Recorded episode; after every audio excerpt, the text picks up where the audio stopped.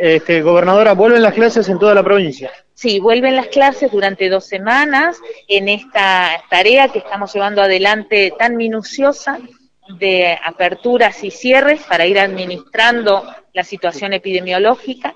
Nosotros estamos evaluando muy positiva la experiencia que venimos llevando adelante este año eh, con los ciclos de aperturas, cierres y, y, evaluación muy puntual de cada localidad y de la evolución eh, de, de, los contagios en cada localidad. Así que en este caso vamos a tener dos semanas de clases en toda la provincia, en todos los niveles, excepto en el Departamento General Roca, que eh, estimamos estará saliendo ya de la situación de alarma por cómo viene la curva, pero eh, bueno, vamos a esperar un poquito con las clases presenciales de, de nivel medio a que el panorama se aclare un poco más. Luego vienen las vacaciones, el día 5 se van a, comenzar, es, un, es una fecha adelantada respecto del calendario original y los días, estos cuatro días que se adelantan las que se agregan a las vacaciones de invierno, se recuperarán en diciembre, este, extendiendo un poquito el ciclo. Esperamos ya en diciembre tener un proceso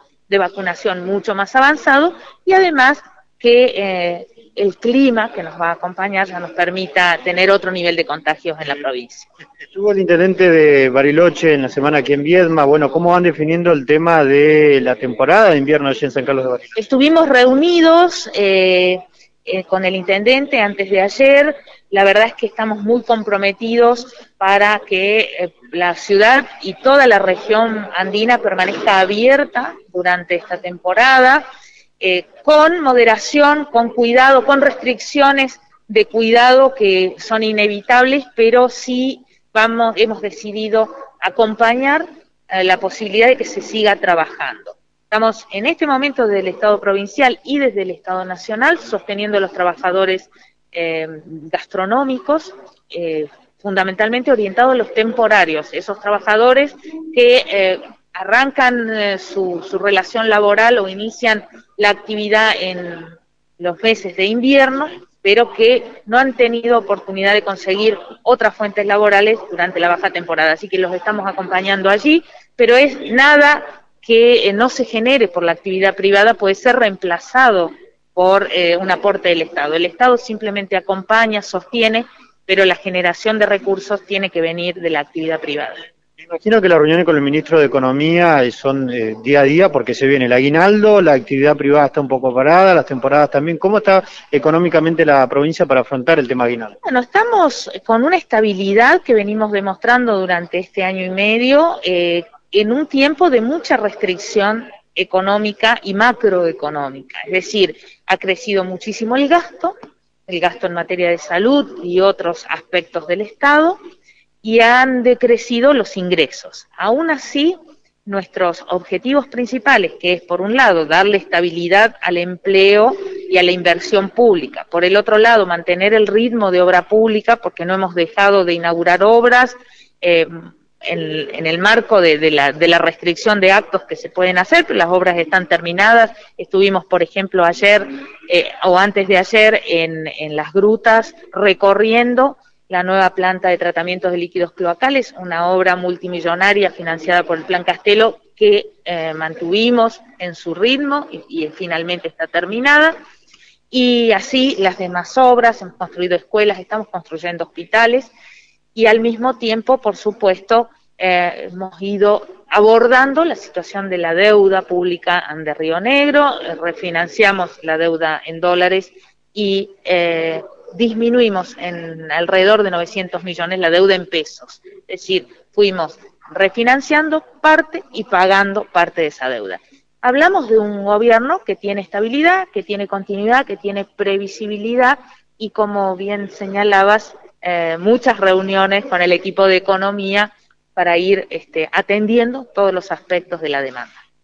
El martes una reunión nueva de la función pública. Ya los gremios han planteado que hay que revisar la pauta del 13%.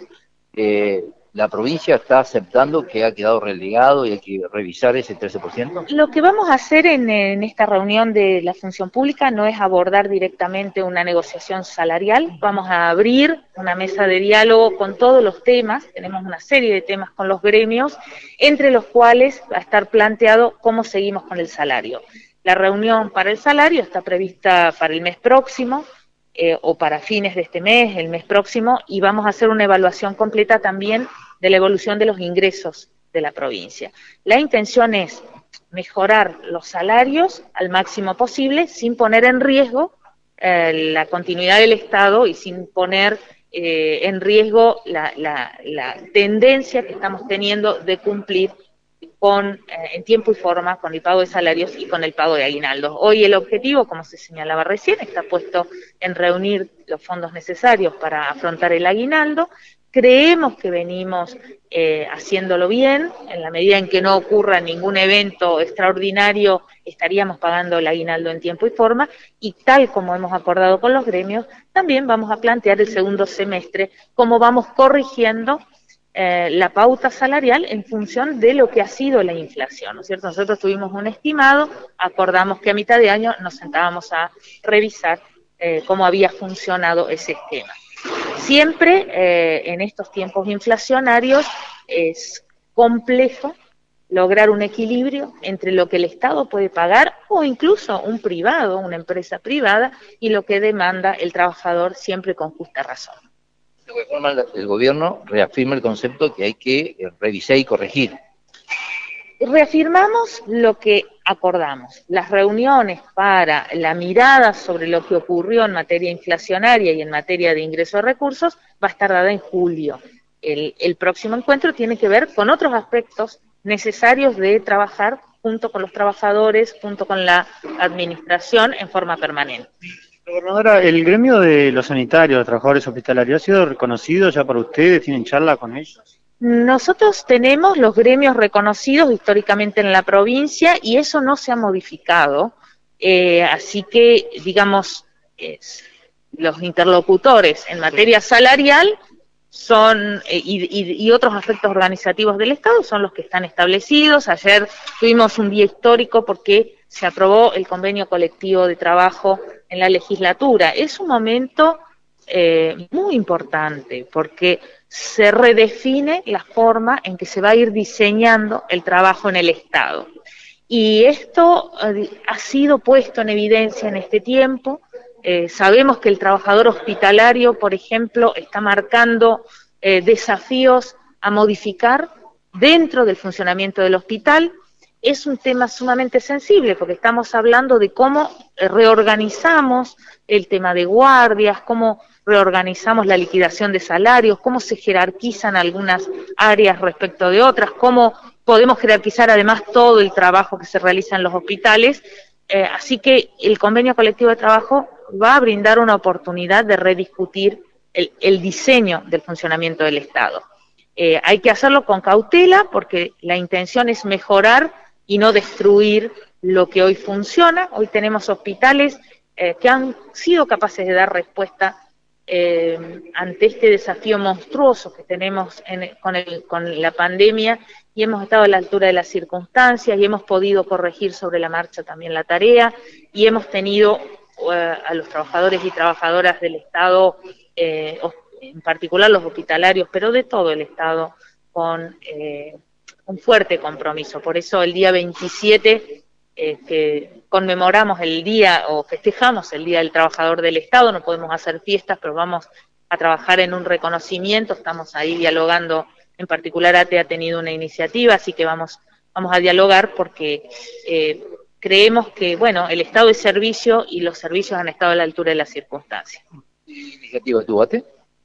ha tenido iniciativas en relación con el reconocimiento de los trabajadores del Estado. Así que estamos eh, trabajando en conjunto para llegar al 28, que es el día de la provincia, eh, con una posibilidad de, bueno, de reconocer eh, simbólicamente lo que ha sido el sostenimiento por parte de cada uno y cada uno de los trabajadores eh, de la respuesta que el Estado tiene que dar frente a la pandemia. Eh, Darío recién planteó el tema de la vacunación.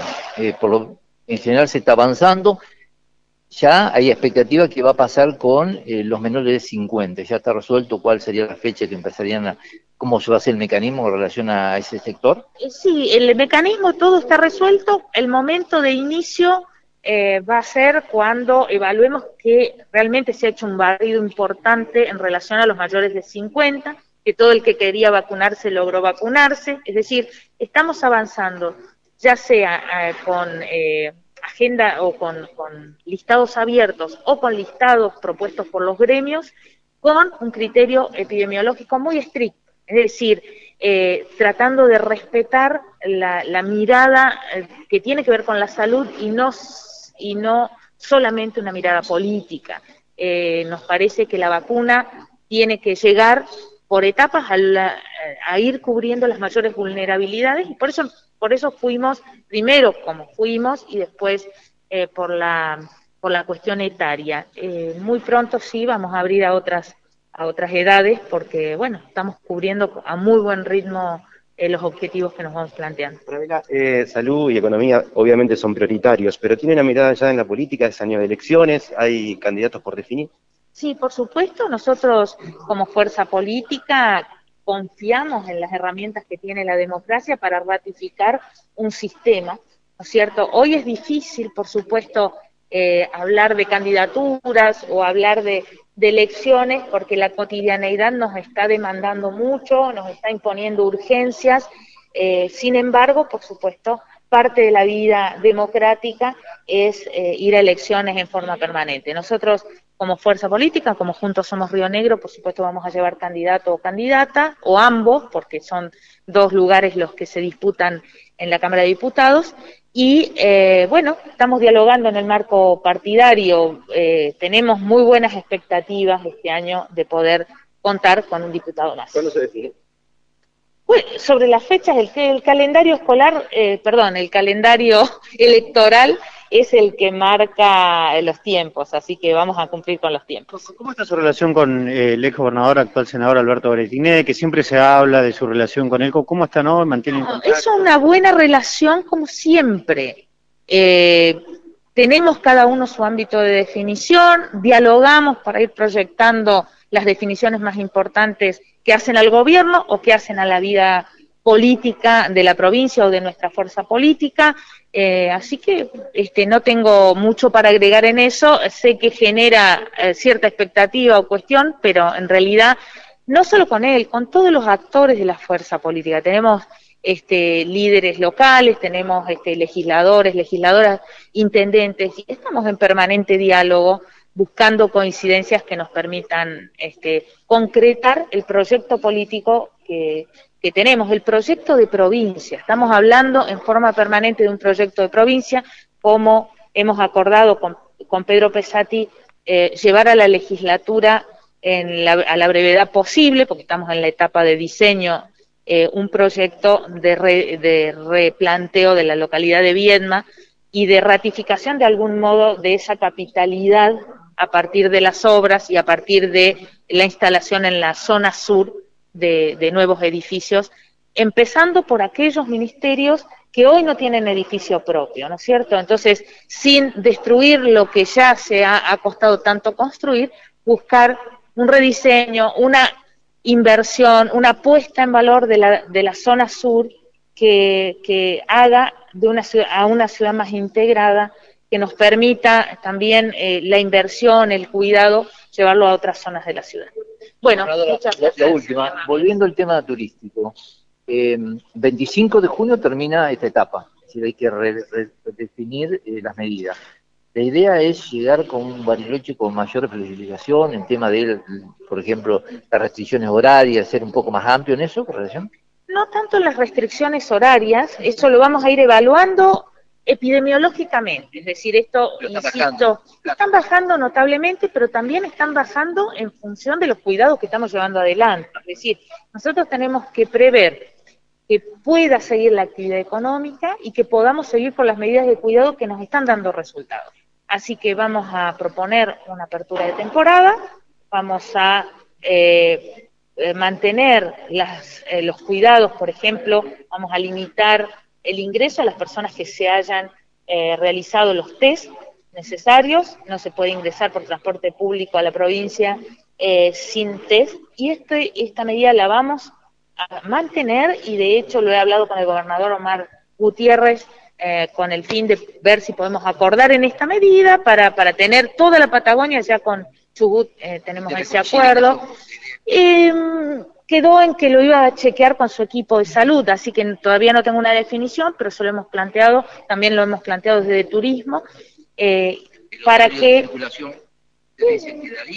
El horario de circulación por el momento está, no podemos hacer un anuncio hasta que no volvamos a juntar eh, los miembros del, del, comité de crisis y, y, y evaluar qué ha pasado. Recordemos que cada medida que se toma se funda en la evolución de los casos y la tendencia que va llevando. Eh, aquí lo importante es que la actividad económica se pueda realizar, que los chicos se puedan eh, reconectar con sus docentes y entre sí en la presencialidad o semipresencialidad que estamos teniendo y que a la vez sigamos con las medidas de cuidado. Un difícil equilibrio, pero entendemos que la modalidad que este año estamos llevando adelante es eh, en este sentido más productiva y contempla más todas las todos los aspectos respecto de lo que fue el año pasado, que fue un cierre muy, muy estricto y perjudicó enormemente a la, actividad económica. Hoy eso no nos lo podemos permitir, estamos luchando contra la pobreza, estamos luchando contra la pérdida de puestos de trabajo, la gente nos está pidiendo trabajo, están faltando oportunidades para llevar el sustento a los hogares y es una fuerte preocupación que tenemos.